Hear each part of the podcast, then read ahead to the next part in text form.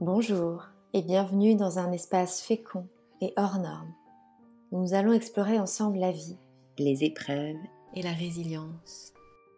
À la vie, c'est une communauté dédiée à toutes les personnes qui doivent accepter que leur chemin pour devenir parents ne sera pas celui qu'ils avaient imaginé.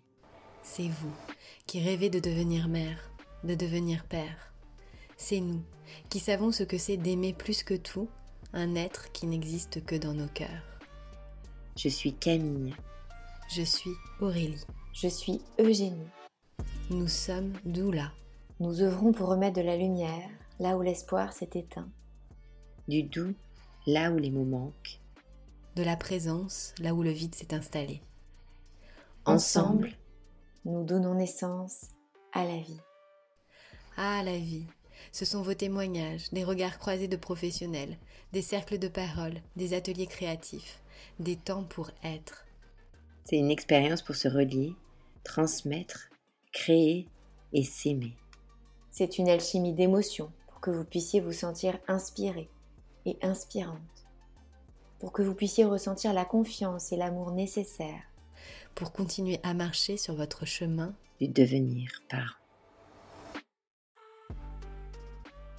Bonjour à tous et à toutes et bienvenue. Après trois épisodes, Aurélie et moi avons décidé d'enregistrer un épisode un peu spécial pour venir nous déposer dans nos cœurs de femmes, de mères et de doula autour du sujet du désir d'enfant.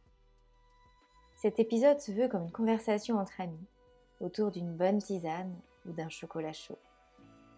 Nous avons parlé de désir d'enfant, de non-désir aussi, et des mille et une façons de vivre le désir d'enfant nous avons dressé un mini bilan personnel de où nous en sommes sur ce sujet après trois épisodes et dans nos vies.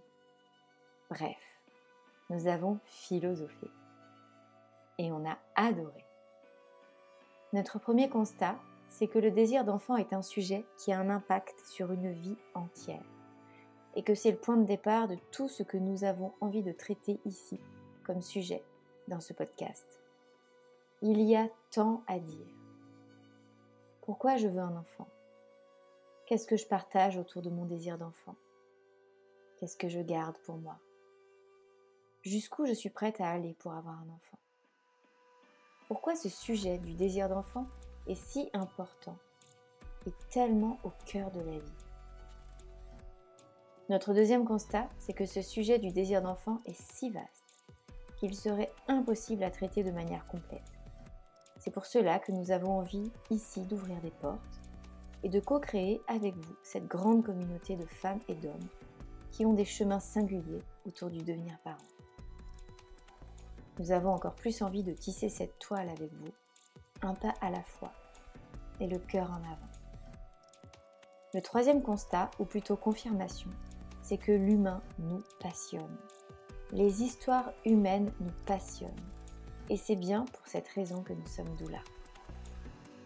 Enfin, nous nous sommes confiés sur ce que nous vivons de manière plus intime sur nos chemins de femmes autour de désirs d'enfants.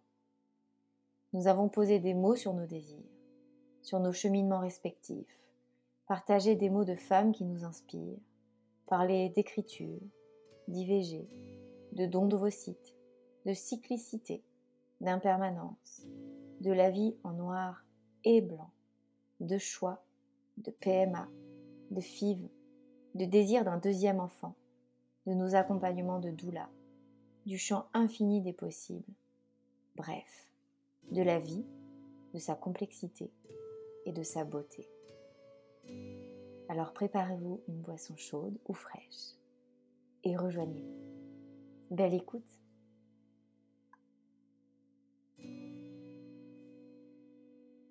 Coucou Jenny Ça va? Salut Aurélie Salut, ça va et toi? Ouais. Bon, du coup, on est dans notre épisode Cœur de doula. L'idée aujourd'hui, c'est de se retrouver après euh, bah, ces trois mois en fait de diffusion de, podcast. On en est au troisième épisode pour un peu euh, voilà échanger euh, autour du désir d'enfant puisque c'est la thématique de ce cycle de comment finalement dans nos vies de femmes, de doula, ça résonne. Peut-être partager des morceaux de, nos vies aussi. Et puis la manière dont on accompagne nos clientes dans ces espaces-là du désir d'enfant. Et du coup, je me demandais comment toi, ça vibre depuis qu'on a lancé le podcast, depuis que tu as entendu bah voilà, le premier épisode avec le cercle de parole. Euh, je sais aussi que tu as lancé des permanences téléphoniques autour du désir d'enfant, des parcours de PMA. Donc euh, je me demandais un peu comment comment tu évolues sur ce sujet, à la fois euh, en tant que femme et, et doula. Ouais, alors du coup là, tu me fais commencer.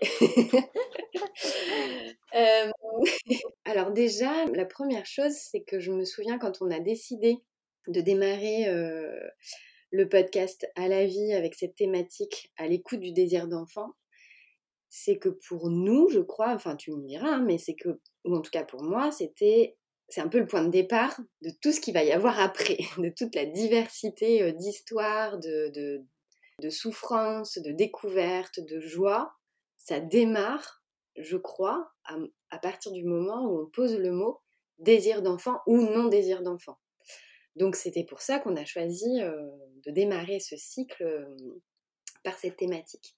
Il y a tellement, tellement de choses à dire que mmh, ce que je conclurai après ce qu'on a fait, donc ta diffusion de cercle, où en plus on avait un homme avec nous, donc ça c'était chouette, et les deux derniers témoignages, un témoignage de couple et un témoignage d'une femme en couple mais qui témoignait toute seule, c'est que le désir d'enfant prend des formes vraiment, vraiment très différentes en fonction de chaque personne. Quoi qu'on peut conclure qu'il n'y a pas vraiment de règles. Enfin, ça, c'est peut-être la chose que j'ai pris conscience, moi, dans ma vie perso, dans les accompagnements, et puis bah, là, euh, ensemble, en en discutant, que c'est un sujet qui n'est pas anodin et qui, en fait, peut impacter et transformer une vie entière. Mais à plein d'autres niveaux qu'on ne soupçonnait pas, tu vois. C'est-à-dire que euh, j'ai ma petite vie tranquillou, en couple ou pas, avec un boulot. Euh, je sais pas, moi je me rappelle quand j'étais jeune, je mets des guillemets, ça se voit pas, je me dis, bon bah tu désires un enfant, tu décides d'en faire un, et puis voilà. En fait non, ça se passe pas toujours comme ça. Et du coup, à partir de ce moment où il y a ce désir d'enfant qui s'installe en toi, ta vie change. c'est ce que je pourrais dire pour l'instant, mais peut-être que tu as envie de rebondir. Mmh, merci Aurélie. Je te rejoins dans le sens où c'est vrai que dans, à la fois dans mes accompagnements, puis dans mon cadre personnel, puis en, connaissant aussi vos histoires, à Camille et toi, en entendant d'autres témoignages par ailleurs, c'est clair que cette question en fait du désir d'enfant, elle est d'une vastitude, tout ce qu'on pourrait aborder comme sujet. Et là, je me rends compte que on n'en est qu'aux prémices et qu'il faudrait peut-être même 50 épisodes, 100 épisodes pour partager vraiment la vraie diversité et j'en découvre encore tous les jours. Des manières de se questionner, des manières de le vivre. Même, j'ai envie de dire que il y a cette question du non-désir qui apparaît aussi. Quand on parle de désir, on parle aussi de non-désir. Alors soit non-désir de devenir mère, soit non-désir d'un autre enfant quand on en a déjà un ou, plusieurs. Et c'est vaste. Et je me dis, euh, en fait, je me sens toute petite avec ce podcast de me dire euh, comment être juste et comment être euh, suffisamment complète dans ce qu'on va apporter comme témoignage. Il y a aussi beaucoup les thématiques autour de l'IVG. Enfin, on pourrait aller super loin en fait en parlant de, désir d'enfant. Moi, ce qui me touche, c'est vraiment de, en effet, ce que tu as nommé, de voir à quel point, quel que soit le chemin, quelle que soit l'envie ou la non-envie d'avoir un enfant, à quel point ça vient toucher à, toutes les sphères de notre vie, de femmes, même professionnelles dans certains cas. Enfin, ça vient toucher aussi à notre histoire, d'où on vient, qu'est-ce qu'on a pu vivre aussi comme blessure, en transgénérationnel, qu'est-ce qui s'est passé aussi autour du fait de donner naissance, donner vie ou pas à des enfants. Enfin bref, c'est, c'est comme si c'était un, je sais pas, j'aime pas trop ce mot, mais un, un, outil de développement personnel en fait, que de se questionner autour du désir d'enfant. Et je sais pas si toi tu te souviens, mais j'ai l'impression que, en fait, tu t'y attends pas du tout. Mmh. Tu vois, quand t'es pas encore dans ce désir d'enfant, t'as pas conscience de tout ce que ça peut impliquer à partir du moment où tu vas te dire je désire un enfant. Même si le désir il est latent et que on se dit mais moi j'ai toujours su que j'avais envie d'être mère, que j'avais envie d'avoir des enfants, c'est pas la même chose, je pense, à partir du moment où concrètement tu rentres dans ce monde-là du, désir et en fait tu rentres dans un autre espace-temps qui est la continuité de ta vie, mais en fait voilà, ça y est, là c'est parti, ça va changer et euh, avec plein plein de choses dont on s'attend pas. Et pour rebondir à ce que tu disais là sur euh, comment être juste à travers ce podcast, je pense qu'en fait, euh, tout est juste. Les choix qu'on a faits d'enregistrer un cercle avec plusieurs femmes, plusieurs histoires, le choix qu'on a fait d'un couple et puis d'une autre femme, bah, pour l'instant c'est ces trois premiers épisodes, mais montre déjà que tout est juste parce que tout est différent. On disait ça dans la notion de représenter toutes les formes de désir, mais c'est impossible parce qu'on est trop d'êtres humains sur Terre et chaque individu, on serait des milliards à, témoigner différemment de, de ce sujet. Donc c'est comment donner la voix à, plusieurs personnes et peu importe. En fait, je pense que les histoires, elles se rejoignent toujours, même si c'est extrêmement différent, voire opposé parfois. Il y a toujours une part, c'est comme dans un cercle de parole, il y a toujours un effet miroir, une résonance, un écho qui va nous faire du bien. Et d'ailleurs, euh, on vous lira plus tard un peu des textes qui ont pu résonner pour nous. Euh. Les textes que je vais vous partager, c'est des femmes qui ont des parcours très différents du mien. Et pour autant, ça m'a énormément euh, aidé de les lire. Ça m'a fait beaucoup de bien. Donc c'est aussi revenir à ça. Finalement, ce podcast, il est là pour donner la voix à une diversité effectivement de parcours, pour que on se reconnaisse un peu en chacun, même si notre histoire à nous est unique. Et, c'est ça, je pense, notre intention avec ce podcast qu'on fait avec le cœur et avec beaucoup d'humilité. et que j'espère qui apporte une petite graine à chacun pour ensuite en faire ce que chacun a envie d'en faire. Je sais plus pourquoi j'avais envie de réagir à ça, mais tu vois, hier j'étais à une soirée euh, professionnelle et où donc le but euh, c'est parler de ce que chacune fait. Je me suis retrouvée face à une femme. Enfin, nous, notre spécificité, c'est que notre métier fait qu'on parle de la vie euh, et, des vies. Et donc, on en est arrivé à parler de ce sujet justement du désir d'enfant. Dans une soirée où tu es censé parler business, mais c'était passionnant. Et là, c'était encore un autre exemple que euh, le désir d'enfant peut avoir euh, toute autre forme. Et là, c'était... Bon, ça n'a rien à voir avec ce qu'on dit avant, donc on verra si on le laisse, mais euh, cette femme-là, elle, elle n'a pas eu de difficulté à avoir ses enfants. Et en fait, elle était vraiment hyper curieuse de ce que je disais, parce qu'elle n'avait pas du tout conscience qu'un désir d'enfant pouvait amener plein de questions et que ça pouvait aussi euh, transformer une vie perso, mais tout un environnement autour de soi. Et en fait, elle, elle a senti ce changement d'environnement parce qu'elle a été la proche d'une personne en désir d'enfant qui n'a pas eu d'enfant. Et elle a ressenti indirectement tout ça, mais euh, dans la souffrance, sans mettre de mots vraiment sur euh, ce qui se passait, sans prendre conscience que en fait ça concerne énormément de personnes et que c'était pas juste sa proche à elle. C'était une super belle conversation euh, et même, bah, tu vois, transition, euh, tu vas pouvoir en parler. On en est arrivé à parler sur le don d'ovocytes parce qu'elle me disait, mais tu vois, moi je comprends pas ce désir d'enfant. En fait, elle, avait cette incompréhension, mais en même temps une ouverture hein, de comment on peut mettre entre parenthèses sa vie quand on désire autant un enfant? Comment on peut s'infliger finalement euh, autant de souffrance quand ça vient pas? Et en même temps, bah, elle disait je peux pas le comprendre parce que moi j'ai pas eu de difficulté. Et pour le coup, elle n'arrivait pas non plus à comprendre comment on pouvait congeler ses ovocytes dans le cadre d'un futur désir d'enfant. Et voilà, et je l'ai éclairée un peu là-dessus et elle me dit ah oui, c'est vrai que j'avais jamais pensé ça comme ça qu'en fait, euh, bah, c'est la société tout simplement qui évolue et que le désir n'arrive plus forcément entre 20 et 25 ans. Euh, la société n'est pas faite non plus forcément pour qu'on ait des enfants entre 20 et 25 ans, bon je caricature, mais euh, voilà, qu'on est de plus en plus à l'écoute de soi et de son désir et que du coup, bah, si c'est pas maintenant et qu'on nous propose de pouvoir congeler nos ovocytes pour préserver finalement notre fertilité pour un désir qui pourrait arriver plus tard, moi ça me choque pas. Mais voilà, c'était intéressant parce que cette femme-là, elle n'avait pas cette vision forcément et que on a discuté tout ça et on en revient toujours au même sujet, c'est le désir. Qu'est-ce que je suis capable de faire pour ce désir d'enfant? Où sont mes limites? Qu'est-ce que ça implique autour de moi? En moi?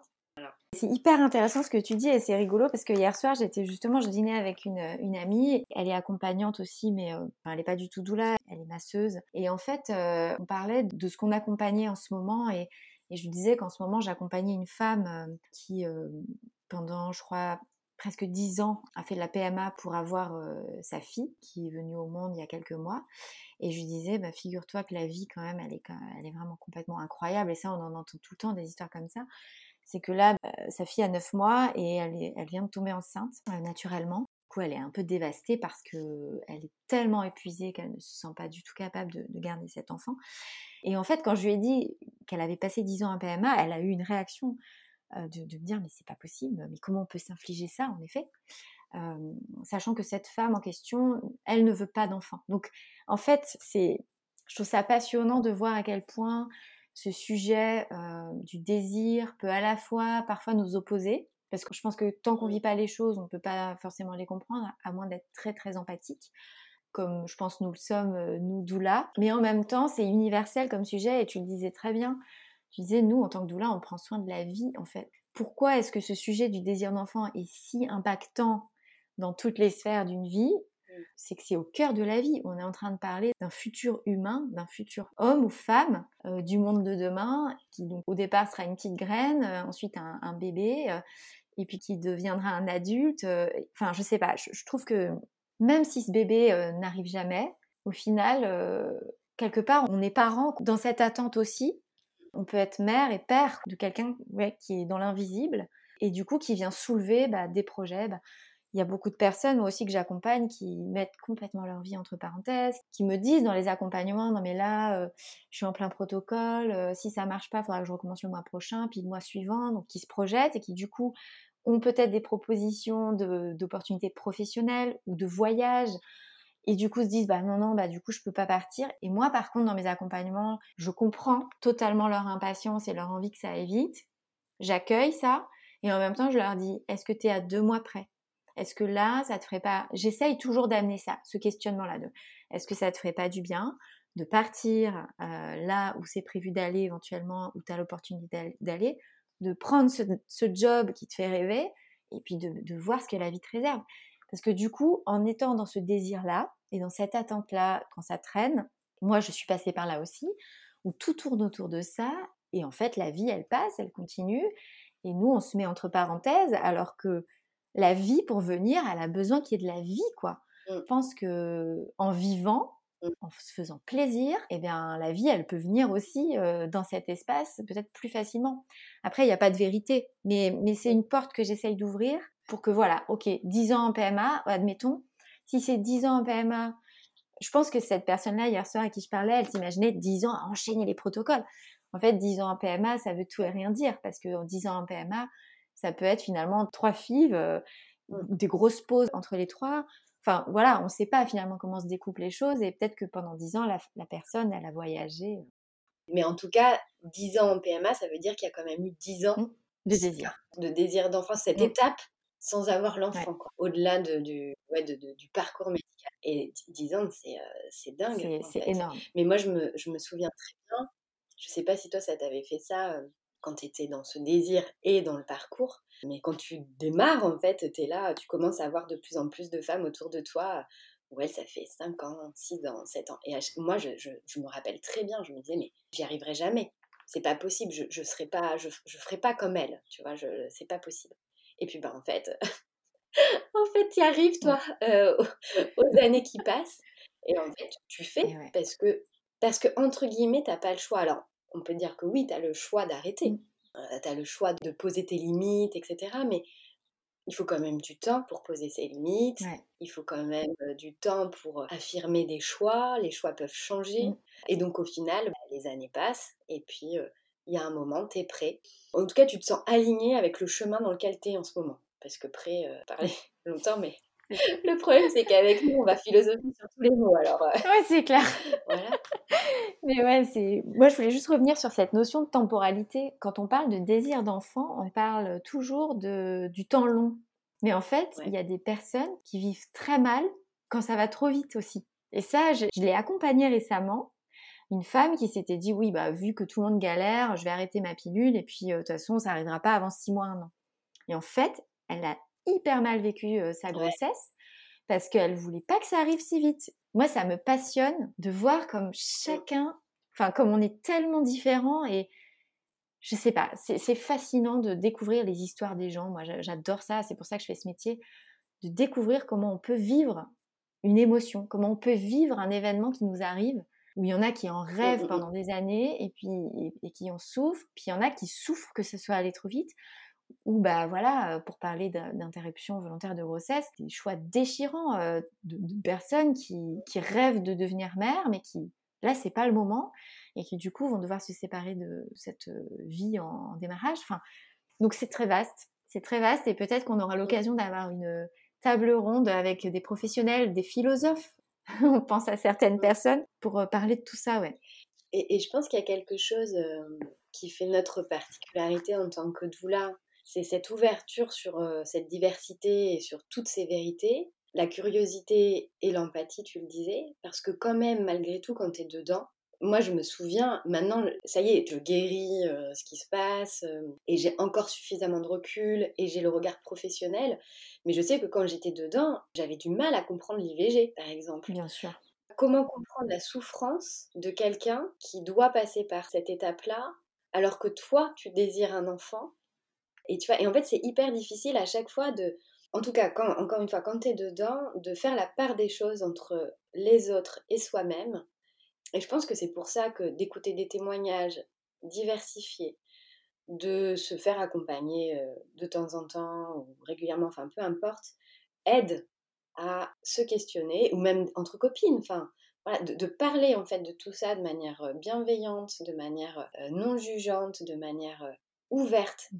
Sans se dire, en fait, je peux entendre ce que l'autre a à dire, je le comprends peut-être pas forcément pour l'instant via mon histoire, mais je peux l'entendre, et du coup, bah, ça, ça participe à, je pense, alléger certaines mmh. choses bah, qui nous font souffrir et ouais, à être plus dans l'amour globalement de la vie. Nous, avec notre échange aujourd'hui et puis avec ce qu'on propose avec à la vie et ce qu'on va proposer, c'est en tout cas moi c'est un des objectifs que j'ai, c'est de montrer que l'indulgence en fait. On parle beaucoup de bienveillance, mais l'indulgence aussi, le, respect, l'ouverture de cœur. Mmh. Et qu'en fait il y a tellement de choses à prendre dans chacun. Mmh dans chacune que je pense que ça permet d'être plus humain. je sais pas plus. Ouais. je trouve pas le bah, c'est ça. Plus doux avec la C'est entendre et, comprendre qu'on est, qu'on est tous reliés, quoi. Qu'on est tous et toutes reliés, et c'est ce que les cercles permettent aussi quand tu libères ta parole, que tu es accueilli dans cet espace déjà. Et quand tu accueilles la parole de l'autre, sans jugement, en bienveillance, que tu comprends, en fait, que tu décortiques, parce que oui, bien sûr que pris comme ça, euh, quand ça fait 10 ans que tu es en parcours pour avoir un enfant et que ta copine, euh, elle vient de se faire avorter, si tu le prends comme ça, factuellement, euh, tu peux pas comprendre. Mais si tu comprends, si tu écoutes la, vérité de l'autre, ses émotions, comment elle a vécu les choses, pourquoi elle, elle en est là, bah du coup ton cœur il s'ouvre et, ça te rend plus humain et plus capable d'entendre le point de vue, la vérité de l'autre et je pense qu'en tant que doula, c'est ça qu'on offre. C'est des espaces où on a le cœur tellement ouvert, où on a travaillé sur notre histoire aussi, pour être capable d'entendre ce qui aurait pu nous titiller. Et ça ne veut pas dire qu'on est capable de tout entendre. Je pense qu'on a aussi nos limites, notre cadre, et, c'est bien de, le connaître de soi à soi. Mais je pense qu'à travers ce podcast, en effet, cette communauté à la vie, c'est un peu notre intention de représenter en tout cas différentes vérités et que bah, parfois ça va pas résonner, parfois ça va même titiller l'autre, lui faire du mal peut-être. Ça permet peut-être d'aller regarder des choses qu'on n'a pas envie d'aller voir et, ça peut apporter des clés, je pense, de compréhension que d'entendre la vérité de l'autre. Et euh, moi, c'est ça que j'aime dans ce projet. Mais du coup, aujourd'hui, on voulait aussi parler un peu de, nos, bah, de notre vécu actuel du désir d'enfant. Alors, pour celles qui nous connaissent déjà, vous, savez que Aurélie et moi, on a déjà, euh, on a vécu euh, chacune bah, un long désir d'enfant avant d'avoir nos, filles aujourd'hui. Et aujourd'hui, ce désir revient euh, frapper un peu à nos portes. Enfin, pas aujourd'hui, mais depuis quelques, quelques années pour ma part, des questionnements. des questionnements à nouveau. Et, et je pense qu'on avait aussi envie de partager autour de ça. Aurélie, est-ce que toi, tu veux nous partager un peu ce que tu traverses en ce moment? Alors moi, ma fille a 3 ans, donc c'est quand même récent, enfin entre guillemets c'est récent. Quand j'ai accouché, la question du désir est partie parce que j'étais concentrée sur le présent et sur ce qu'on était en train de vivre et sur ce bonheur incroyable. Qui soit dit en passant, ce n'est pas parce que tu as désiré que tu es obligé de vivre un bonheur incroyable. Enfin ça c'est pareil, je trouve que c'est important de le préciser. C'est clair ça peut être assez culpabilisant de se dire j'ai tellement désiré que je dois être heureuse. Bon, bah non, en fait, on sait tellement pas ce qui va se passer que voilà pour X raisons, euh, choix ou pas, euh, voilà, c'est pas obligatoire. le mot n'est pas le bon, mais tu vois ce que je veux, vous voyez ce que mmh. je veux dire, tu vois ce que je veux dire. Et je pense qu'il a fallu euh, tout naturellement un an et demi pour que ça revienne. Mais en fait, c'est revenu, enfin, c'est pas revenu, je pense, comme un, un, désir, comme pour le premier enfant, en tout cas pour ma part, c'est revenu parce qu'il y a eu le parcours de PMA avant, comme si j'en désire un deuxième, qu'est-ce que je dois faire? Quand est-ce que je dois m'y prendre? Quand enfin, avec plein de questions très logistiques en fait, qui a un petit peu annulé, moi je trouve, l'essence même du désir où on dit c'est dans mes tripes, enfin tu vois, c'est... donc j'ai parlé avec plein d'autres femmes à ce moment-là parce que j'avais besoin de parler. Il y en a pour qui c'était pas une question en fait. C'était non, je, j'en veux un deuxième et elles y vont, peu importe. Voilà. Et moi, non, ça a été beaucoup plus cérébral. Ça m'a bien pris la tête d'ailleurs. Donc j'ai fait un travail pour arrêter de me prendre la tête sur ce désir du deuxième enfant. Et c'est revenu là euh, assez récemment, euh, lié à un, autre événement de ma vie, mais ça, j'en parlerai pas là, mais voilà, qui m'a refait poser d'autres questions. Et effectivement, c'est assez d'actualité, ce désir du deuxième enfant. Donc, je pourrais pas dire des choses très très claires là-dessus, parce que c'est, je suis dedans, mais je ne sais pas. En fait, je ne sais pas. Je pense que pour ma part, j'aime pas trop cette phrase, mais il y a déjà Lynn. Donc je me sens complètement euh, heureuse et accomplie et équilibrée euh, dans cette vie à trois. Donc je crois que ce désir de deuxième enfant n'est pas aussi intense que le premier, mais en même temps euh, c'est forcément différent vu que c'est un deuxième. voilà, je peux pas comparer. en fait, je compare deux choses qui sont pas comparables, tu vois. Donc je le vis avec plus de légèreté que le premier, premier désir d'enfant. Mais peut-être que pour être plus clair, parce que c'est quand même flou, enfin ça se voit du coup que c'est flou dans ma tête, j'avais écrit un texte donc que je peux prendre le temps de lire, dans le cadre d'un atelier d'écriture que j'avais fait euh, avec euh, Alice Legendre, qui était euh, sur le désir. Voilà, la thématique de l'atelier, c'était désir. Bon, on est toutes les deux convaincus de toute manière de l'intérêt et des bénéfices d'un atelier d'écriture au même titre qu'un cercle de parole qui permet d'exprimer vraiment différemment ce qu'on a sur le cœur, de prendre ce temps pour soi.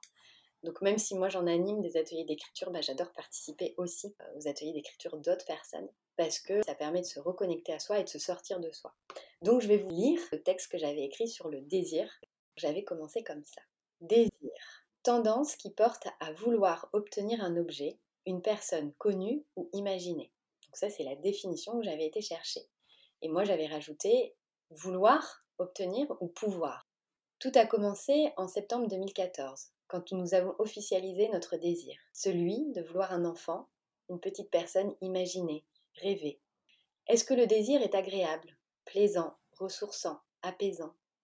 Est-ce que le désir nous plonge dans un monde rêvé, dans un bonheur projeté?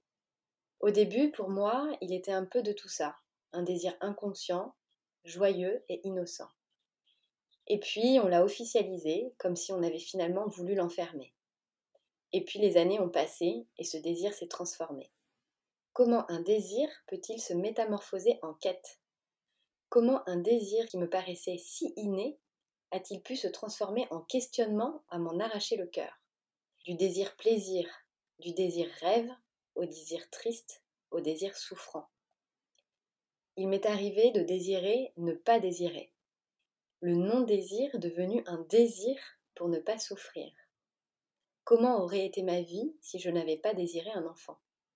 Je ne le saurais jamais car le désir était là, plus fort que tout, enfin parfois moins fort que la tristesse, la solitude et le temps qui passe. Mais si, quand même plus fort que tout quand même, car ce désir qui m'a fait tant souffrir m'a aussi fait grandir. En fait, je crois que j'ai su, sans vraiment savoir, apprivoiser mon désir. D'un désir brut ou brutal, j'en ai fait un désir doux. J'ai préparé, par la force des choses, à accueillir mon désir, à le comprendre, le regarder dans tous les sens, à ressentir son essence. J'ai vogué à travers ces multiples facettes, persuadé que désir et non-désir sont intrinsèquement liés et reliés. Désirer un enfant, un petit être à aimer. Désirer ne pas souffrir ou non de ce désir. Désirer oui plus que tout, coûte que coûte, non je ne crois pas.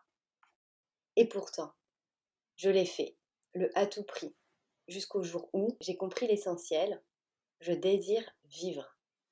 Je me désire moi pleinement vivante. Je désire accueillir ma vie avant d'accueillir une vie. Parce que j'aurais beau désirer, je ne pourrais peut-être jamais avoir d'enfant. Mais ce désir m'a guidée, m'a éclairé vers un chemin que je n'aurais jamais imaginé. Il a été long quand même, il m'en a fait voir de toutes les couleurs. Mais d'ailleurs, il est de quelle couleur le désir? Il était de quelle couleur mon désir? Le mien, il a été et il est encore peut-être de toutes les couleurs, dont certaines encore imperceptibles, juste sensibles. J'accepte de me noyer parfois dans ces couleurs, ou plutôt je plonge avec joie dans ces couleurs. Je voudrais te dire à toi qui désire un enfant comme je l'ai fait, ou comme je le fais, d'ailleurs je rajoute, à toi qui désire à ne plus vivre comme je l'ai fait aussi, je voudrais te dire à toi, Mélanie, Alicia, et à moi aussi, quand j'écris tout cela, que le plus beau désir du monde, je crois, est celui de vivre vraiment, pleinement, que le plus beau désir est de vivre tout simplement. Et puis un jour, peut-être, transmettrons-nous ce désir de vivre, ce désir de vie. Un jour, c'est sûr, on accueillera la vie quelle qu'elle soit. Désirer être, désirer écouter, désirer t'écouter, désirer toucher, désirer aimer est le plus beau cadeau du monde. Et toi seul, et moi seul, sais comment désirer, comment vivre. Et moi seul, je fais comme je peux avec ce que la vie m'invite à vivre, car le désir a beau être là, je n'aurai peut-être jamais de second enfant. Merci, merci de nous livrer ces mots, c'est magnifique. Merci beaucoup Aurélie, ça m'a beaucoup ému. Tu as fait une belle transition pour que tu parles peut-être toi de ton point de vue euh, sur euh, ce désir de second enfant, ou non. Mmh euh, c'est rigolo parce qu'au moment où, pendant que tu lisais euh, ton texte, en fait, il y a la classe de ma fille qui est passée par la fenêtre, là. Mon, bureau donne sur une rue et, là, voilà, j'ai vu passer ma fille, donc ça m'a, je suis très émue, doublement émue, à t'écouter et à, et à voir la vie là, entendre tous ces rires d'enfants dehors, ça m'a, voilà, la vie est tellement incroyable. J'aurais beaucoup de choses à partager, je vais essayer d'être euh, synthétique. Alors, le désir euh, d'être mère a toujours fait partie de ma vie, toute petite. Euh. Je me suis jamais posé la question de est-ce qu'un jour je voudrais avoir des enfants ou pas. Toute petite déjà, je, savais, j'avais ce désir-là d'être, d'être maman un jour. Ce désir a été très très fort. Euh, les mots que tu as posés sur jusqu'à voilà en, a, en arrêter en fait, en oublier de vivre, en arrêter de vivre pendant plusieurs années. Et notre fille est arrivée, Joséphine grâce à une FIV. Et en fait, pendant cette FIV, euh, j'ai eu la chance d'avoir euh, plusieurs ovocytes qui sont euh, vitrifiés. Donc, vitrifiés, c'est congelé à, Marseille. Aujourd'hui, j'habite en Vendée, donc ils ne sont pas tout à côté. Et donc, la FIV a fonctionné. Ma fille est arrivée dans notre vie. Elle a pris beaucoup, beaucoup de place dans, ma vie de femme. Ça a été à la fois un cadeau inestimable et une joie immense. Et en même temps, ça me touche ce que tu as dit tout à l'heure, et c'est important de le dire, que c'est pas parce qu'on a désiré un enfant pendant des mmh. années jusqu'à à s'en piquer la chair, quoi, et, à, et, avoir des interventions médicales assez intrusives, qu'on peut pas aussi trouver ça difficile d'être mère. Voilà, je suis la mère que je suis, j'ai eu le postpartum que j'ai eu, j'ai eu encore aujourd'hui, elle a 6 ans et, je sens que pour moi, c'est, c'est difficile d'être mère dans le sens où euh, je donne tout à ma fille. J'ai encore du mal à... Je suis en train de réguler euh, cet espace de comment je, je, me remets au centre. Tout ça pour dire que c'est clair que avoir un deuxième enfant, euh, c'est là depuis... Je m'imaginais en fait toujours avec deux enfants, moi. Mon rêve, c'était d'avoir deux enfants. Mmh. Donc ce rêve-là, euh, il est là dans mon cœur. Et en même temps, en fait, je suis dans une vraie dualité. J'étais dans une vraie dualité jusqu'à il n'y a pas longtemps. Et ce que tu disais aussi par rapport au fait que comme il y a eu un premier parcours de PMA, on est obligé un peu de se poser la question bah, de comment on va s'organiser euh, pour le deuxième euh, et d'être un peu dans ces espaces-là qui ne sont pas du tout spontanés ni naturels, avec aussi pour ma part le rêve que ça arrive naturellement, parce que ce serait possible par rapport à mon, à mon cas. Donc de me dire, bon, bah, je laisse la vie décider, je laisse les portes ouvertes, on verra bien. Donc j'ai pas contrôlé ma, ma fertilité, j'ai pas repris de moyens de contraception. Donc ça veut bien dire que j'étais prête à accueillir un, autre enfant. Et en même temps, avec toujours un espace de, peur, en fait, de me dire, mais en fait, on est tellement bien tous les trois. Et c'est tellement intense d'être déjà la maman de, de Joséphine. Est-ce que j'aurais la place d'avoir un autre enfant dans ma vie? Comment est-ce que je pourrais être aussi mmh. parfaite avec des gros guillemets? Parce que je ne le suis pas évidemment, mais Mmh. j'essaye de l'être à chaque instant, ce qui est une illusion. Enfin voilà, comment, comment être cette mère euh, parfaite euh, qui donne autant d'amour et de, et de temps à sa, à sa fille euh, avec un autre enfant? Comment est-ce que je peux trouver l'équilibre euh, Enfin, je viens à peine de retrouver, enfin, je, je suis encore en train de chercher un équilibre pareil, je pense que l'équilibre, ça n'existe Mmh. pas, en fait. Il faut, faut lâcher cette idée. Mais, Mmh mh. mais bref, euh, avec aussi un, un- En étant quatre, enfin voilà, bref. Donc, énormément de questions. Mon cœur de, de femme et de mère qui, dans plein d'endroits, euh, ben, parfois pleure euh, dans ce deuil éventuel d'un autre enfant. Et en même temps, qui se sent quand même la plupart du temps aligné en, étant euh, trois.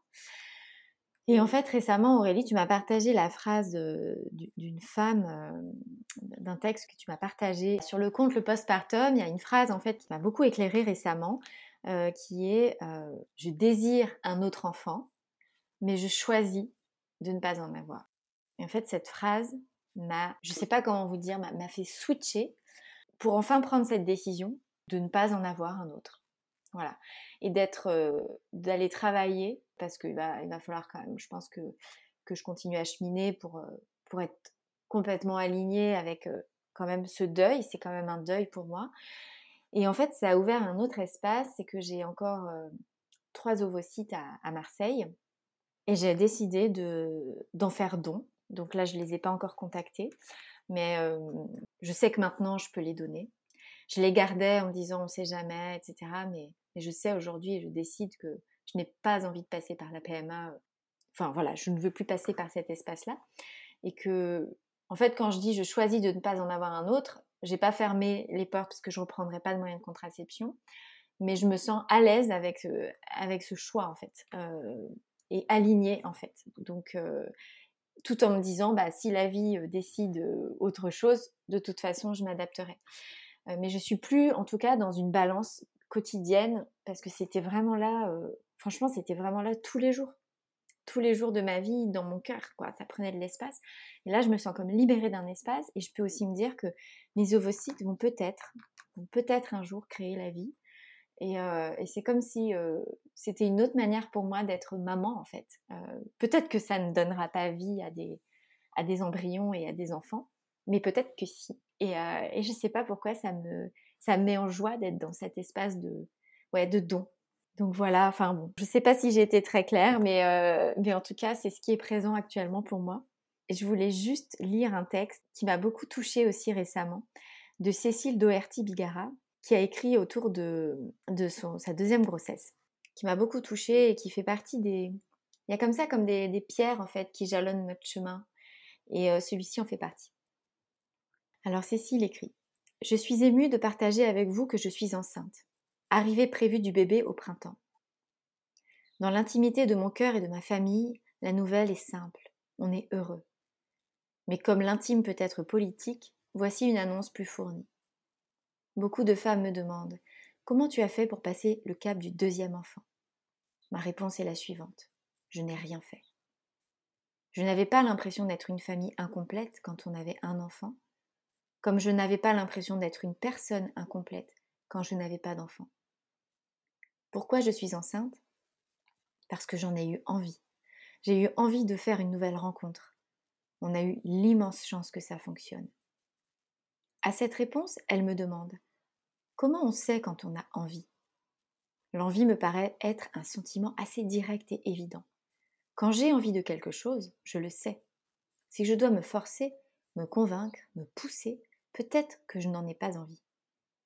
Je connais de nombreuses femmes qui n'avaient pas envie d'avoir un enfant, mais l'ont fait quand même, parce que l'horloge biologique, l'idéalisation de la fratrie, la pression.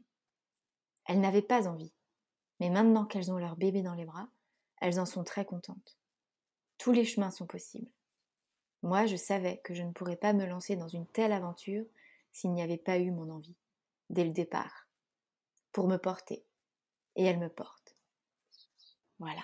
je me souviens quand tu l'avais partagé, c'est vrai qu'il m'avait pas mal, euh, il avait pas mal résonné aussi et questionné, forcément par rapport à mon histoire personnelle. Et je pense que, enfin voilà, chaque personne qui entendra, euh, ça résonnera euh, différemment. Mais moi, je me pose quand même la question, et tu vois, et d'ailleurs, c'est le but de ce podcast, c'est que on vient ici pour se poser des questions sur le désir et sur, euh, et sur l'envie.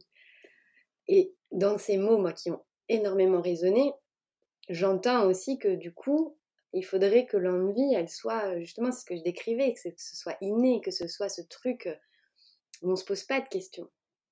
Donc, qu'est-ce que c'est vraiment, tu vois? Est-ce que le désir, c'est... Est-ce que se poser des questions, ça veut dire qu'on ne désire pas? Mmh. Qu'on n'a pas vraiment envie, tu vois? Est-ce que... évidemment, c'est plus subtil que ça. Mais voilà, c'est ça qui est, qui, est, qui, est, super parce que et qui est riche, c'est que ça résonne énormément, mais que ça trop fait toi poser des questions et trop positionner aussi euh, ton histoire. Et je pense que peut avoir envie en me posant des questions, euh, même si des fois je dis, j'aime bien cette phrase, quand il n'y a pas de doute. Mmh. Donc c'est que c'est peut-être un bon moment par contre, mais ça ne remet pas forcément en question globalement le désir ou l'envie, mmh. tu vois? Bien sûr. Euh, je pense que ce, texte, comme tout autre témoignage, c'est toujours important de remettre les choses dans le contexte d'une vie. Mmh. Cécile Doherty, je ne connais pas sa vie, on ne connaît pas la vie des gens.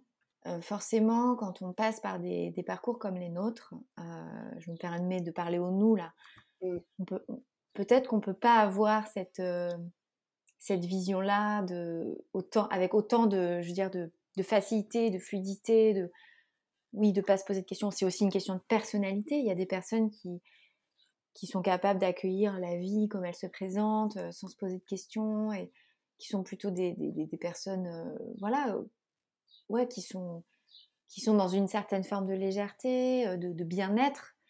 Moi, je pense que je suis une personne plutôt anxieuse, plutôt ultra sensible, qui, qui, qui, qui se pose effectivement, plutôt très mentale.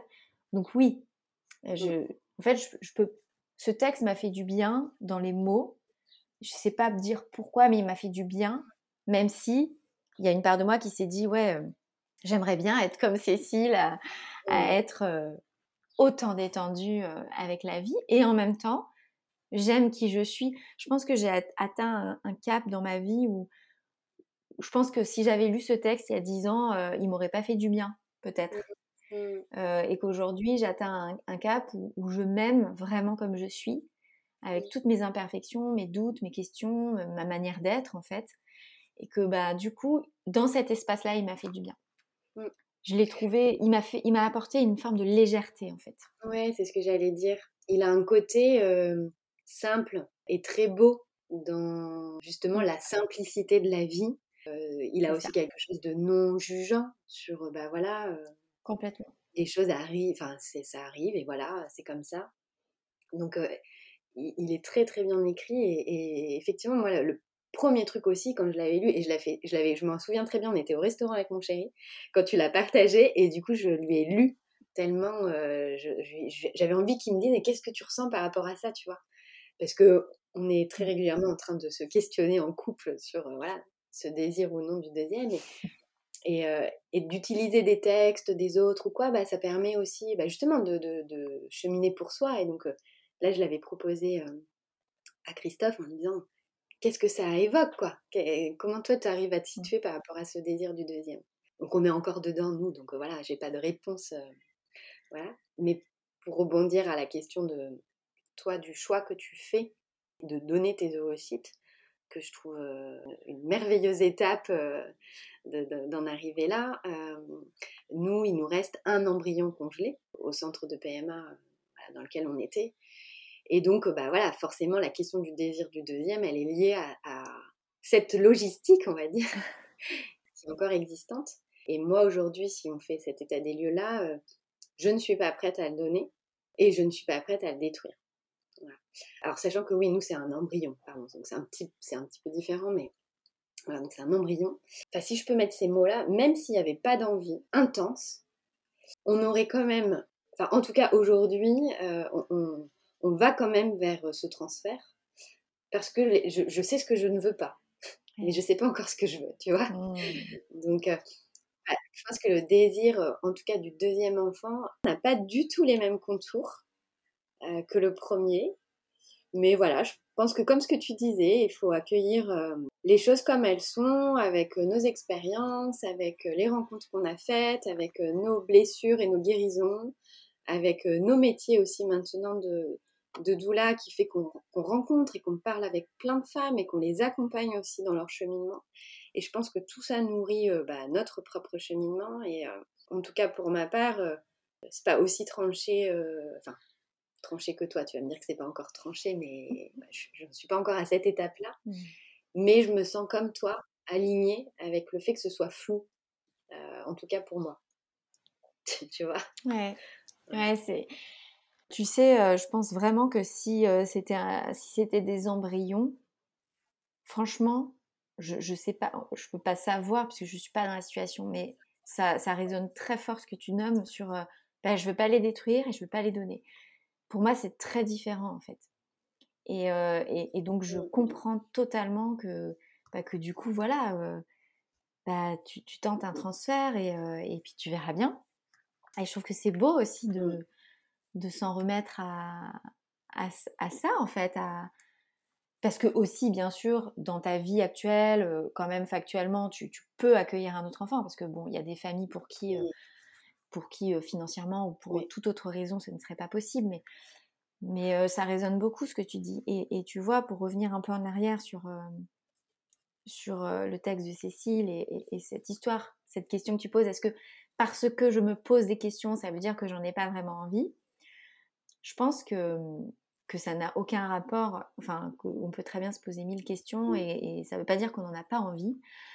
Je pense que ce qui nous a pas aidé, et en même temps, c'est essentiel et heureusement que ça existe, mais le fait que la contraception soit arrivée au final, ça nous a donné cette illusion qu'on pouvait contrôler oui. les choses. Donc oui, mmh, mmh. on peut les contrôler et, fort heureusement pour, euh, pour nos vies de femmes et, euh, et c'est même pas le débat de toute façon. Mais, mais le fait d'être entré dans cet espace, de contrôler euh, les choses, bah forcément, mmh. bah on se pose aujourd'hui des questions bah, comme malheureusement je dirais quand même plutôt malheureusement, euh, nos, grands-mères ne pouvaient pas se poser. Euh, mmh. donc ça nous amène dans un espace de contrôle, dans un espace de contrôle où déjà nous humains on est un peu complexe là-dessus et on pense qu'on peut tout contrôler. Et, voilà, et c'est comment aussi un peu détricoter ça, je trouve, euh, dans nos accompagnements, quoi. Comment ramener les femmes, mmh. les familles à, ok, il y a des choses que tu peux contrôler, mais il y a des choses que de toute façon personne ne peut contrôler, même pas la science en fait. Donc euh, c'est un peu sortir de ça, de, enfin je trouve, remettre un peu plus de nuance et de douceur dans cet espace où euh, on, peut, faire des différents scénarios, mais la, la, réponse finale, personne ne l'a. Euh, ça marchera, ça marchera pas. Quand est-ce que ça marchera que effectivement le transfert d'embryon ça va fonctionner Est-ce que moi je tombe enceinte peut-être demain On ne sait pas en fait. Donc, euh, donc c'est super chouette de se poser ces questions, de libérer nos, nos, paroles, nos voix, de, de s'accueillir dans nos émotions. C'est essentiel. Et en même temps, de ne pas oublier que on pourra mettre en place tout, tout bien cadré, tout ce qu'on veut, accepter que la vie, on ne peut pas la contrôler. Quoi. Et c'est ça toute la difficulté, je trouve. Et tu vois, euh, ça me fait penser à ça, mais euh, bah, dans le cadre des permanences donc, que je fais le, le mardi matin, qui sont des permanences téléphoniques gratuites où j'ouvre des espaces d'une demi-heure pour les personnes qui ont, qui ont besoin de venir parler, décharger, etc. J'ai reçu depuis que j'ai fait, ce, fait cette proposition pas mal de femmes dans ce questionnement du désir du deuxième ou non. Et, ça, c'est aussi hyper intéressant de prendre la parole de, de la petite étoile, tu vois, parce que tu t'éclaires en même, enfin, t'éclaires tout le monde, tu t'éclaires, tu, tu réfléchis en même temps. Enfin voilà. Et en fait, souvent, euh, tu vois, elles, viennent me déposer euh, euh, peut-être ces peurs liées au, fait de ne pas avoir de deuxième enfant. Et que du coup, si ça marche pas, comment on va faire Enfin, et j'aime bien me dire, oui, mais en fait, tu pourrais aussi très bien avoir peur du fait de réussir à avoir un deuxième enfant et que ça ne se passe pas comme tu l'as imaginé. Donc, et à chaque fois, les deux, alors si on part que en noir et blanc, mais en gros, les deux, deux scénarios, oui, tu dis scénarii, toi, les deux scénarios, deux scénarios sont autant possibles l'un comme l'autre. Mm. Et on est souvent focus que sur un, l'incapacité de, ou si je n'ai pas ça. Alors qu'en fait, si j'ai ça, est-ce que vraiment, pareil, comment je me projette là-dedans et comment je me sens? Et, et, ça, je trouve qu'aussi, ça fait du bien, euh, tu vois, autant que la, la phrase que je t'avais transmise là, de, de se dire, enfin, moi en tout cas, ça me, rassure, ça me rassure ou ça me, voilà, ça me permet de, d'avancer, de me dire, bah ok, j'ai pas envie d'être malheureuse parce que je n'arrive pas à avoir de deuxième enfant et je n'ai pas envie d'être malheureuse parce que j'ai un deuxième enfant et qu'en fait, euh, bah, c'était pas ça qu'il me fallait non plus, quoi. Mmh. Juste parce que dans ma tête, je m'étais dit, euh, je veux deux enfants, je veux trois enfants, euh, je veux une fratrie. euh, et, et pareil, euh, je reprenais une, une, je sais plus avec qui je parlais, mais c'était une nana qui disait, on est en couple, on n'est pas une famille. Je dis, mais si, t'es une famille en fait. Enfin, Mmh. pourquoi avoir un enfant est associé au mot famille? Tellement. Et euh, bon, là, je dévie complètement, mais Bah si, c'est hyper intéressant, c'est c'est hyper relié. C'est, euh, je trouve que se poser toutes ces questions, c'est au final, on- je parlais tout à l'heure du, du fait qu'on essaye de contrôler et tout, et est-ce que se poser des questions, c'est, ça veut dire ne pas avoir envie? Moi, je trouve que c'est c'est beau de voir comment on peut effectivement voir tous les chemins en fait qui peuvent s'ouvrir à nous et en conscience aller les visiter, en conscience choisir ou pas parce qu'il y a beaucoup, et c'est c'est une réalité, on n'en parle pas assez, beaucoup de femmes qui déjà ont un enfant alors qu'elles n'en voulaient pas et qui le vivent vraiment très très mal. Mmh. Mmh. On parle beaucoup du regret maternel, enfin la pression de la société. Moi, j'accompagne euh, des femmes qui vivent mal le fait qu'elles ne veulent pas d'enfants, ou des femmes qui ne savent pas si elles veulent des enfants ou pas. Enfin, mais c'est important en fait de prendre la mesure aussi de, de ce qu'est avoir un enfant et de sortir aussi de cette idéalisation de la maternité. Donc euh, si, Mmh. c'est hyper in- intéressant ce que tu nommes, que oui, à deux, on, on est une famille, quoi. Mmh. On est une famille à deux. idéalisation de la famille, idéalisation euh, de la fratrie, du nombre d'enfants, Ouais. idéalisation de nos projections de jeunesse sur notre vie future. Enfin, Exactement. en fait, c'est d'arriver à, on en parle beaucoup en développement personnel, mais à ne plus fonctionner avec des croyances limitantes, en fait.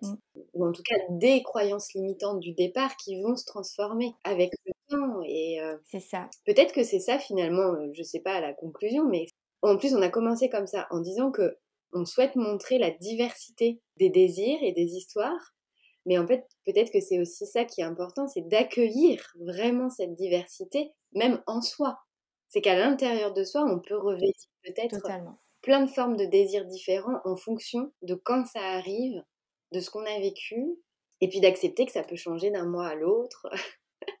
et que bon, voilà, des fois on est un peu girouette, Exactement. mais c'est pas grave en fait. Jusqu'à un moment où on a besoin de se sentir ancré et aligné avec une, pareil, je mets des guillemets, une décision, mais en tout cas une décision pour voilà, le temps que, voilà, ça se trouve, ça sera une décision euh, éternelle, ça se trouve euh, pas, mais en fait, c'est pas grave finalement. Tant que tu es toi euh, aligné, Accepter qu'on peut changer d'avis. ouais, c'est ça. C'est accepter qu'on a le droit de changer d'avis, accepter qu'on ne sait pas, accepter euh, toute cette part d'inconnu et surtout être soi en fait. Essayer de pas euh, être dans un espace où c'est pour ressembler aux autres. Moi, j'ai eu beaucoup ça, d'être complexée d'avoir un seul enfant, de me dire, Oh, mais en fait, euh, de me sentir super seule dans cet espace. J'ai l'impression, et, et je crois que c'est assez vrai, dans la classe de ma fille, je pense que, à part une peut-être, ils ont tous des frères et sœurs. Et c'est rigolo ce que tu disais sur. euh, tu disais que. Je sais plus comment tu l'as dit, mais oui, à ta cliente, tu lui disais euh, Bah oui, toi, tu désires peut-être un deuxième enfant, mais. Et donc, tu idéalises ça, mais est-ce que tu as réfléchi à, effectivement, si tu en as un deuxième, est-ce que c'est vraiment euh, quelque chose qui- où tu seras heureuse? Il n'y a pas longtemps, ma fille euh, à table, justement, nous a, nous a un petit peu, comme par hasard, alors qu'elle n'entend pas du tout nos conversations sur le sujet, euh, c'était peut-être deux jours après euh, que j'ai pris cette décision de donner mes ovocytes, on a eu une conversation avec mon mari et, et voilà, on a acté ça et tout. Deux jours après, ma fille, qui a un radar sur pattes comme euh, beaucoup d'enfants, euh, nous dit à table Non, mais moi, de toute façon, je suis hyper triste parce que euh, j'ai pas de frères et sœurs et puis j'ai pas d'animaux et je suis la seule de ma classe. Donc là, sur le moment, c'est vrai que ça m'a fait un sacré coup au cœur, quoi. Je me suis dit, ah, mais je suis vite revenue à moi. Et je lui ai parlé de cette vie en noir et blanc. Je lui ai dit, tu sais, dans la vie, Joséphine, rien n'est tout noir ou tout blanc. Pourquoi tu voudrais avoir un petit frère ou une petite sœur? Donc elle me nomme ses raisons, dont c'est souvent un peu les mêmes. Hein. Euh, bah, j'aimerais bien pouvoir m'occuper d'elle ou de lui, euh, bah, tous les trucs un peu idéaux euh, dans, la tête d'une petite fille de 6 ans d'avoir un frère ou une sœur. Et puis je lui dis, tu sais, avoir un frère et une sœur, c'est aussi partager le temps que tu as avec papa et maman, partager ton espace de vie. Voilà, je lui ai dressé un peu bah, un tableau. Après, je m'en suis voulu, je me suis dit, j'ai un peu manipulé la, chose, mais en même temps, j'étais hyper honnête. et du coup, à la fin de la conversation, et je lui ai fait la même pour un animal. Je dis, avoir un animal, c'est pas juste le caresser, lui faire des papouilles et dormir avec. C'est on en prend soin, comme c'est un être vivant, etc. Et à la fin, nous a dit, à la fin du repas, elle nous a dit, Bon bah c'est bon en fait, je veux je veux pas de frères et sœurs. Bon, un animal, on verra plus tard quand je serai plus grande. et c'était trop drôle. Enfin, mais parce que je pense qu'on se rend pas compte, euh, on, grandit et c'est normal avec des idéaux, avec euh, ce qu'on voit autour de soi, sans vraiment avoir conscience de tout ce qui est dans cette famille ou dans cet espace ou quoi. Et justement de dire tout ce que ça implique. Euh, pas de manière négative, mais voilà, tout ce que ça comprend. Concrètement, en fait. Mais je lui ai aussi dit les côtés positifs. Je lui ai aussi dit qu'avoir un frère et une sœur, c'est aussi bah, pouvoir jouer avec un autre, euh, un autre enfant, c'est grandir avec quelqu'un. Euh. Je lui ai aussi donné ces, ces aspects-là. Après, elle a 6 ans, enfin, sincèrement, c'est sûr que. Mais, mais je voulais pas ni la convaincre, ni quoi, mais juste ouvrir cette voie de. Puis moi, ça m'a fait du bien aussi. Et puis à mon mari aussi, de nous positionner face à elle, de pas rentrer dans ce schéma de parce que dans lequel j'aurais pu rentrer. Heureusement, j'étais assez épargnée avec Joséphine. Je pense qu'elle sentait que c'était un sujet un peu difficile. Elle nous a jamais réclamé de petit frère et petite sœur. C'est quand même assez rare à 6 ans de l'avoir jamais fait. Et en fait, là, on a pu en parler ensemble tous les trois et nous exprimer. Moi, j'ai pas pleuré. Euh, j'aurais pu pleurer il y a encore quelques temps. J'étais bien ancrée et je me suis vraiment rendu compte en en parlant avec elle bah, que voilà, que j'étais ok avec cette décision, quoi. Et que j'étais ok aussi de penser à moi dans cet espace et, de pas me dire mmh. ma pauvre petite fille, elle va pas avoir de frère et de sœur, elle va grandir seule. Ce qui est aussi quand même une peur pour moi de me dire, ben, le jour où on disparaîtra, euh, son père et moi, ben, elle sera seule. Enfin, et donc, c'était, c'était rigolo de t'entendre me parler de ta cliente et intéressant en tout cas. Hyper intéressant d'aller regarder des autres côtés, quoi. Qu'est-ce que j'ai aujourd'hui? Déjà mmh. Qu'est-ce que j'ai dans ma vie plutôt que qu'est-ce que j'ai pas? Et si j'avais ce que je désire, sortir de l'idéalisation et revenir sur un aspect un peu plus euh, peut-être concret aussi. Puis de se dire que c'est deux scénarios, et il y en a 36 000, mais sont équivalents. Il n'y en a pas un qui est mieux qu'un autre. Enfin, en fait, moi, c'est ça aussi, où quand on dit les chemins des possibles, c'est qu'en fait, et là, si on en revient au, tout début de ce premier désir d'enfant, quand il y a ce temps qui passe, c'est de se dire qu'en fait, on est dans un, on est à un moment de notre vie où tout est possible. Sauf qu'on se focus mmh. sur une seule possibilité qui nous rendrait heureuse, Sauf qu'en fait, il y en a peut-être 36 000 autres qui nous rendraient heureuses, mais ça, on ne les voit pas. Et c'est peut-être au fur et à mesure d'essayer de les entrevoir. Ça ne veut pas dire abandonner, ça ne veut pas dire euh, baisser les bras pour euh, ce, désir euh, premier qui est là, tu vois. Mais voilà, de, percevoir la richesse en fait du monde et la richesse qu'on a en soi. Et là, ça pourrait faire un autre sujet de podcast pour parler de créativité. Mais voilà, et moi, j'aime bien ce côté le champ des possibles. Tout est faisable, en fait. Tout, tout peut se dessiner à soi de manière égale. Et ça, je leur dis souvent, et ça, c'est une phrase, moi, qui avait énormément euh, euh, changé ma perception des choses euh, au moment de ce désir du premier qui ne venait pas. C'était une conversation avec mon hypnothérapeute où j'arrêtais pas a priori de lui parler tout le temps de ma vie. En fait, j'essayais de faire un deuil euh, trop tôt, tu vois, ma vie sans enfant. Euh, enfin voilà, je parlais tout le temps de ma vie sans enfant. Et en fait, un jour, elle m'a dit, mais Aurélie, euh, pourquoi vous me parlez tout le temps de une vie avec enfant ou une vie sans enfant Et moi, je focusais sur le ou sans enfant, tu vois. Et, mmh. elle me dit, mais pourquoi vous, vous seriez pas plutôt dans une vie avec enfant et une vie sans enfant? Et en fait, d'avancer là, ok, vous ne savez pas ce qui va arriver, mais d'avancer là avec ces deux possibilités et avec mmh. ce et. Et je pense que le et, il se multiplie et que c'est pas des. Enfin, ça, ça paraît rien. Et franchement, je le dis à chaque fois. Je sais pas ce que tu en penses, toi, sur ça, mais entre le et et le ou. C'est énorme.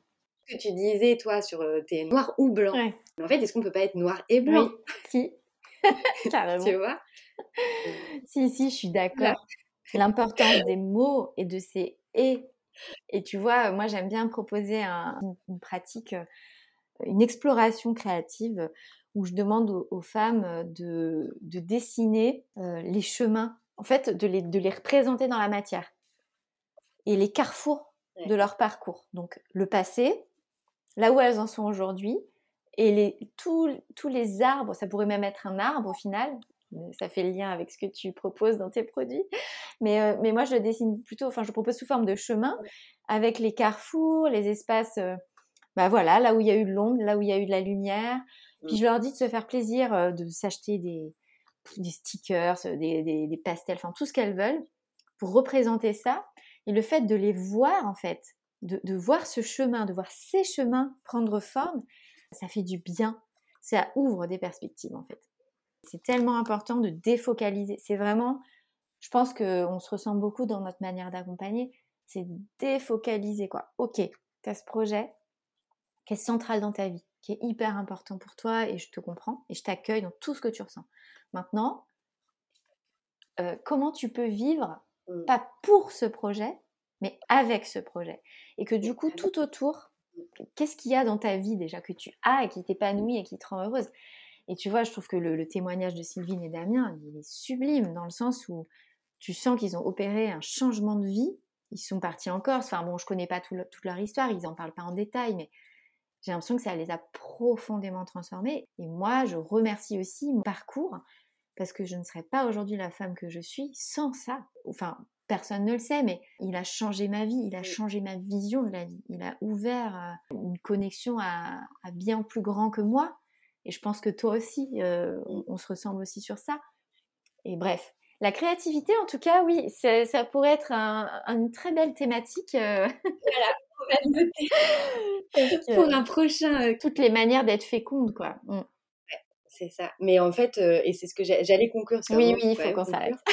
Mais avec ce que tu disais, sur ce que tu invites à faire sur ce- ces chemins, ces carrefours, etc. Et donc ça rejoint ce champ des possibles. Et euh, et ben, c'est une, c'est une magnifique conclusion, en fait. C'est de dire que de rester le cœur ouvert aux autres, le cœur ouvert à soi et à ce qui arrive.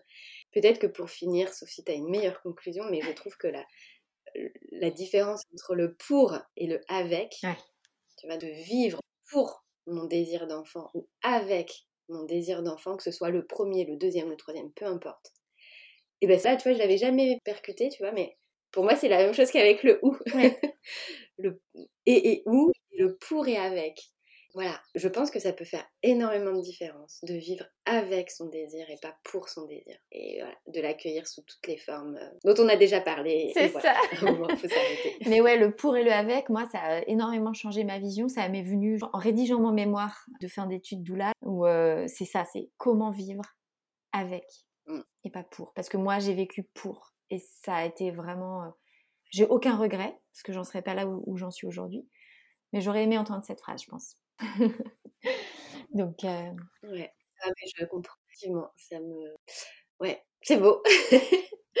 voilà, je pense qu'on peut s'arrêter. euh, ouais, On peut s'arrêter là-dessus. c'était un beau, euh, un beau moment. Voilà, donc merci à toutes euh, Mm. de nous avoir écoutés et je pense qu'on va refaire ce format parce que c'est vraiment chouette. Nous, on est très contentes de. Finalement, c'est nos discussions euh, du quotidien, mais euh, Ouais, c'est clair. Voilà. Ouais, c'est vrai que c'est un beau format euh, qui permet, euh, ouais, je trouve, une fluidité et euh, une connexion. puis, ouais, de, de- de- de réfléchir ensemble à des sujets, j'aime beaucoup. Et Merci Aurélie pour ça. Merci à toutes et tous de, de nous avoir écoutés. merci à toi et, et peut-être que ça permet aussi de voir la profondeur de ce que peut apporter une doula. Je pense que ça c'est important dans un moment de nos vies où on se pose beaucoup de questions sur ce que sont les doulas et comment elles se positionnent. Et, euh, et je pense que là, ça représente en tout cas une partie du, du cheminement Ouais. qu'on peut, qu'on peut faire ensemble. Voilà, ensemble. Ouais, c'est vrai. Bientôt, du coup. Merci, à bientôt. C'est toujours un exercice difficile et en même temps si évident de conclure un épisode. Difficile parce que comment résumer en quelques mots la richesse de ce que l'on vient de partager ensemble? Et si évident parce que je n'ai envie de retenir que trois choses essentielles. La première, c'est que tous les désirs et non-désirs sont légitimes, que nos désirs nous appartiennent, qu'ils revêtent autant de couleurs différentes que d'êtres humains que nous sommes sur Terre. Restons le cœur ouvert face aux désirs des autres et face à nos propres désirs. La deuxième, c'est que c'est si beau de vivre avec ses désirs plutôt que pour ses désirs. Un seul tout petit mot de cinq lettres et qui pourtant fait la différence. Je choisis aujourd'hui de vivre avec ce désir d'enfant et non pour ce désir d'enfant. La dernière, c'est que j'espère que vous aurez ressenti ce qui nous anime avec Eugénie. L'envie de philosopher, de cheminer, de se questionner sur tout et sur rien. Et oui, pourquoi pas sur le rien aussi Car le rien n'est jamais rien. Il est déjà quatre lettres.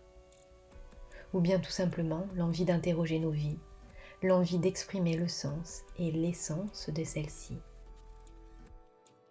Nous espérons que vous aurez perçu ce qui nous passionne, l'être avec un grand E majuscule, et l'être humain et ses postures. À travers cet échange sans filtre, enregistré du début à la fin sans coupure, reflet des conversations que nous aimons animer et vivre, nous espérons enfin vous avoir transmis les valeurs qui nous sont chères en tant que doula, mais aussi tout simplement en tant que femme sur Terre, la bienveillance, la douceur et l'amour. Oui, ce sont des grands mots. Utopique Je ne crois pas. Naïf Je ne crois pas et je n'en ai pas envie. Mais je crois sincèrement que nous avons besoin de grands dans ce monde pour que les choses bougent, pour que chacune et chacun se sente écouté et aligné avec l'histoire qu'il est en train de tisser. Alors à vous toutes et tous qui nous avez écoutés aujourd'hui, nous ne pouvons que vous envoyer par-delà les sons tout notre amour, pour vivre le plus sereinement vos désirs quels qu'ils soient, et d'autant plus vos désirs ou non d'enfant. Pour vivre de la manière la plus apaisée qui soit, toutes les épreuves reliées à ce point de départ qu'est ce désir de vie, ce désir de vivre? Avant de complètement vous laisser, nous avons une annonce à vous faire. Nous nous questionnons depuis longtemps sur nos manières d'être ensemble et avec vous. Vous nous suivez peut-être déjà sur nos réseaux sociaux Instagram respectifs, Eugénie Poirot, Mon arbre pour la vie by Aurélie et bien sûr à la vie. Mais aujourd'hui, nous avons envie de créer des liens plus profonds encore. Nous avons envie de continuer nos discussions avec vous. Nous avons envie de vous écouter, de vous transmettre un cadre rassurant, sécurisant et bienveillant, qui vous invite à exprimer vos mots par les mots, qui vous permet de vous nourrir des autres et d'en inspirer d'autres aussi qui vous permet de créer ce village de personnes aimantes autour de vous si essentiel dans une vie, qui vous permet de ne plus vous sentir seule, ni hors norme, mais tout simplement merveilleuse. Comment a-t-on décidé de mettre ça en place? Nous souhaitons créer tout ça avec vous et c'est là maintenant que tout commence, sur Telegram. Nous vous invitons à rejoindre notre groupe À la vie. C'est un groupe participatif dans lequel vous trouverez différents sujets, dans lequel nous créerons les sujets qui vous concernent, dans lequel enfin nous souhaitons nous relier à vous et que vous vous reliez ensemble, quel que soit le point de départ, votre ville, votre situation, votre désir de premier, de deuxième ou de plus, votre résilience, vos épreuves, vos pouvoirs féconds et créatifs, vos signes astrologiques et pourquoi pas aussi vos dates de naissance, vos dates symboliques, vos intuitions. Nous vous attendons doucement, mais sûrement, et pourquoi pas pour commencer à venir partager directement ce que vous avez pensé de cet épisode, à venir vous aussi philosopher sur le désir. À bientôt!